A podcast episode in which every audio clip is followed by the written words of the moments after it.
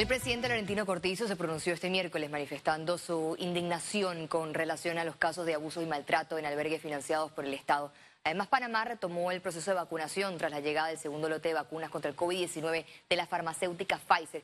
Vamos de inmediato con las informaciones. El proceso por el caso de abusos a menores en albergues generó nuevas reacciones este miércoles. Aquí le contamos mejor. La directora de la Secretaría Nacional de Niñez, Adolescencia y Familia, Mayra Inés Silvera, recibió este miércoles copia del informe sobre el caso de abuso a menores en albergues. Esto tras reunirse con el Procurador General de la Nación, Eduardo Ulloa. En el encuentro también participó la ministra de Desarrollo Social, María Inés Castillo. Tras dos horas con el procurador, ambas funcionarias evadieron a los medios y se retiraron por la puerta trasera. La fiscal superior de familia, Katia Meléndez, indicó que no han iniciado diligencias. Estamos en este momento analizando el informe que ha remitido la Asamblea, el cual consta de aproximadamente unas 700 páginas, para entonces establecer cuáles son las primeras acciones o investigaciones que vamos a hacer. Para el sociólogo Alonso Ramos, la CENIAF no está en condiciones de velar y supervisar los albergues. Es una institución frágil, famélica, débil, sin el presupuesto adecuado, sin el blindaje, digamos, jurídico normativo necesario en el país. La iglesia se sumó a las críticas. No podemos estar identificando albergues, no podemos juzgar a todos los albergues y ese es el gran peligro de las nuevas redes digitales. Meten a todos en el mismo saco. Esperemos que las autoridades investiguen y los albergues donde están encontrando esas grandes anomalías le pueda caer todo el peso de la ley. Mientras que desde el punto de vista médico, este caso suma otro trastorno a la vida de los menores. Bueno, obviamente el haber sido sacados en sus casas por abuso ya implica mucho, mucho trauma y el trauma tiene efectos en todo el cuerpo. Entonces, tener un trauma repetitivo es eh, mucho peor, obviamente. O sea, estamos hablando de, cambios al sistema neurológico, inmunológico, eh, trastornos de depresión, ansiedad, estrés postraumático y hasta psicosis a futuro. Eh, Ciara Morris, Econews.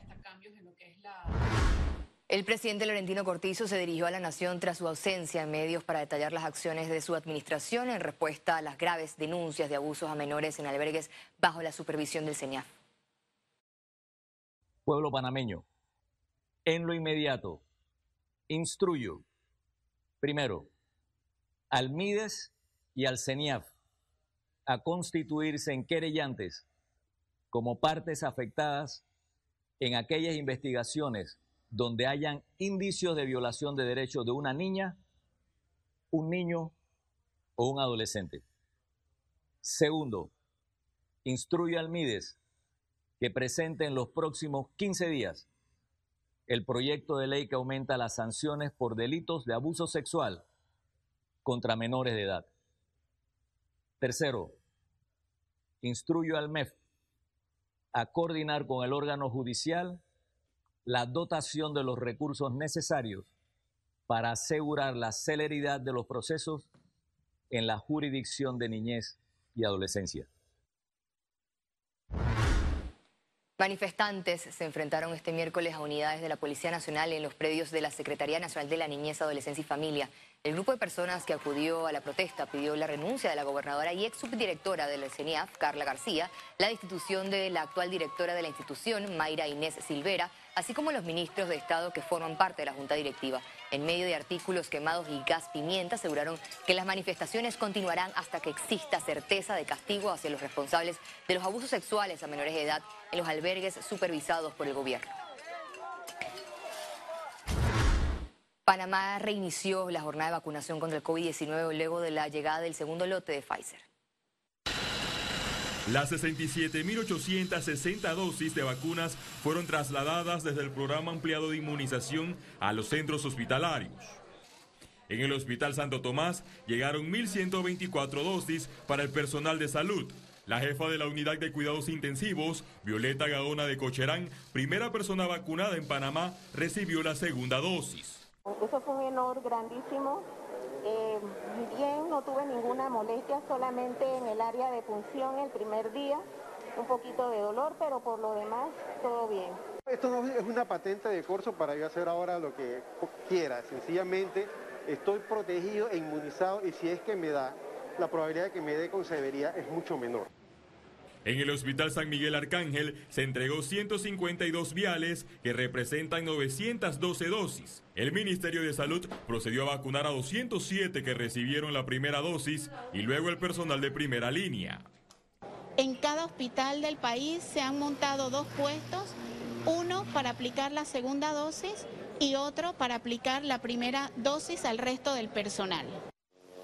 La operación Panavax 19 trasladó vía aérea desde Panamá Pacífico 41 mil dosis de vacunas para 8 de 15 regiones de salud en el interior del país. Solamente el personal de salud, la Fuerza de Tarea Conjunta no entra en esta vuelta. Ustedes van a ver que en esta vuelta las cosas se harán mucho mejor, más alineadas y organizadas porque tenemos los listados de las personas que se deben vacunar con tiempo.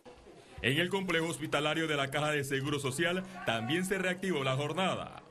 Tenemos programado eh, proporcionarle la segunda dosis de la vacunación al personal de primera línea del grupo 1A que fue vacunado en semanas previas. Hemos destinado 500 por día, 500 mañana en la mañana y 500 mañana en la noche. El MINSA confirmó que 12.441 profesionales de la salud recibirán la segunda dosis. Para el jueves enviarán 3.000 vacunas para el personal de los hoteles hospitales y el viernes culminará la distribución de las últimas 5.000 dosis del segundo lote de Pfizer. Félix Antonio Chávez, Econius. El número de pacientes hospitalizados por COVID-19 mantuvo su descenso este miércoles a pesar de mantener por encima de 10 defunciones en las últimas 24 horas. Veamos en detalle las cifras del MINSA. 333.755 casos acumulados de COVID-19. 504 sumaron nuevos contagios por coronavirus. 1.394 pacientes se encuentran hospitalizados, 210 en cuidados intensivos y 1.184 en sala. En cuanto a los pacientes recuperados clínicamente, tenemos un reporte de 316.048. Panamá sumó un total de 5.672 fallecidos, de los cuales 17 se registraron en las últimas 24 horas. Impacto de movilización por carnaval podría reflejarse en los próximos días, así lo vaticinan expertos nosotros podríamos esperar un impacto de este comportamiento en las próximas dos o tres semanas. Ojalá, ojalá eh, todo este comportamiento realmente no, no logre impactar los números que tuvimos para, para diciembre. Ojalá podamos observar tal vez un, un 50% de los casos que pudimos observar en, en diciembre, pero, pero de forma tangible tendríamos que esperar estas dos a tres semanas para, observar cómo ese comportamiento va a incidir sobre, eh, sobre las cifras de, eh, en las próximas semanas. Panamá inició la conmemoración de la cuaresma con una imposición de cenizas diferentes por las medidas sanitarias en medio de la pandemia. Feligreses católicos, como todos los años, asistieron a la misa de la histórica Basílica Menor Don Bosco en Caledonia. Allí el arzobispo de Panamá, Monseñor José Domingo Ulloa, evitó el contacto con las personas y colocó las cenizas en la cabeza y no en la frente, como es de costumbre. Las autoridades eclesiásticas adelantaron que estas acciones van de la mano de recomendaciones para evitar la propagación del COVID-19. El Banco Centroamericano de Integración Económica financiará por 70 millones de dólares la construcción del nuevo Instituto Conmemorativo Gorgas. La licitación ya fue publicada en el portal Panamá Compra para dar inicio al proceso de la nueva sede que ofrecerá aportes científicos importantes para el país y la región.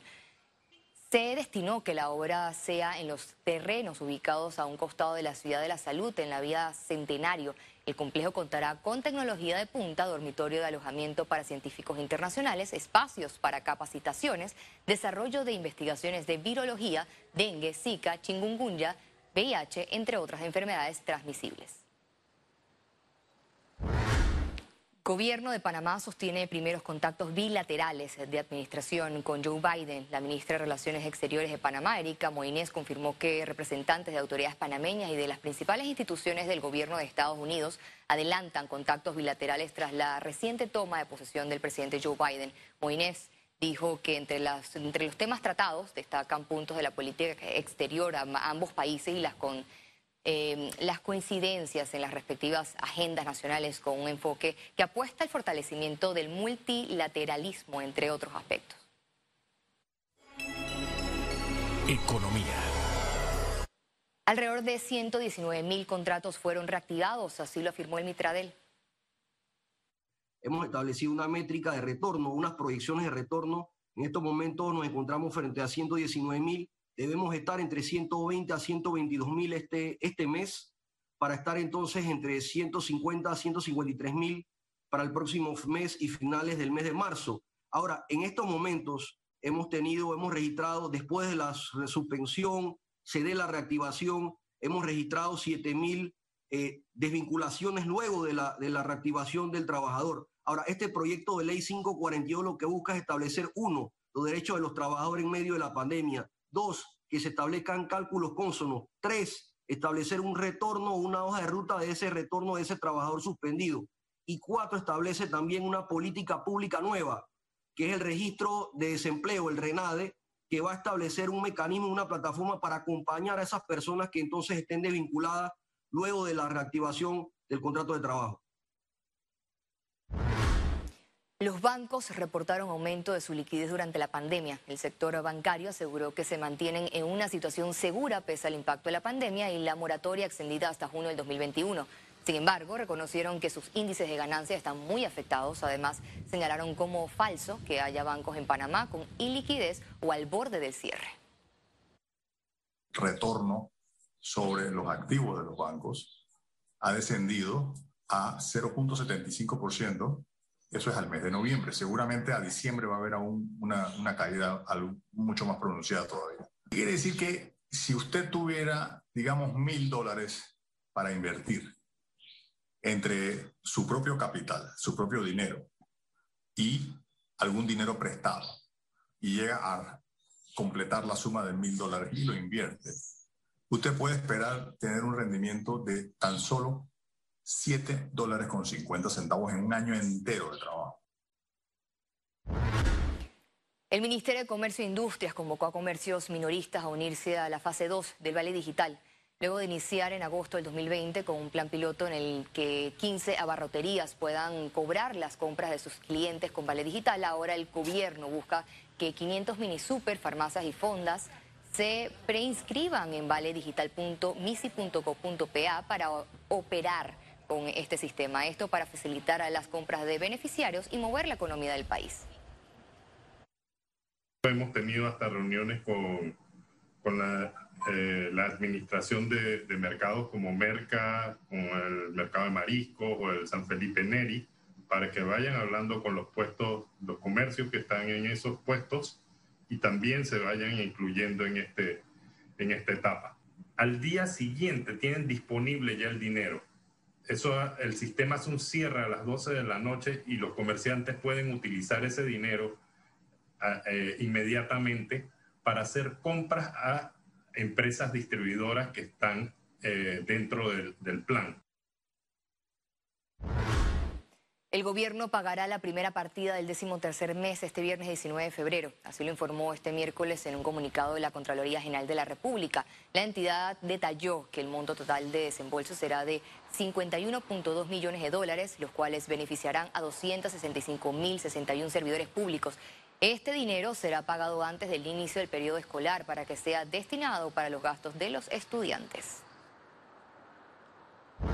La Asociación Panameña de Hoteleros reveló que empresas eléctricas incumplen acuerdos de pagos con hoteleros. El sector hotelero denunció la falta en los arreglos pactados se negociaron acuerdos sin pagos de intereses por financiamiento para hacer frente a sus compromisos por el consumo energético. Sin embargo, las empresas eléctricas exigen el pago de intereses con un porcentaje de 6.272% de lo pactado en el arreglo de pago.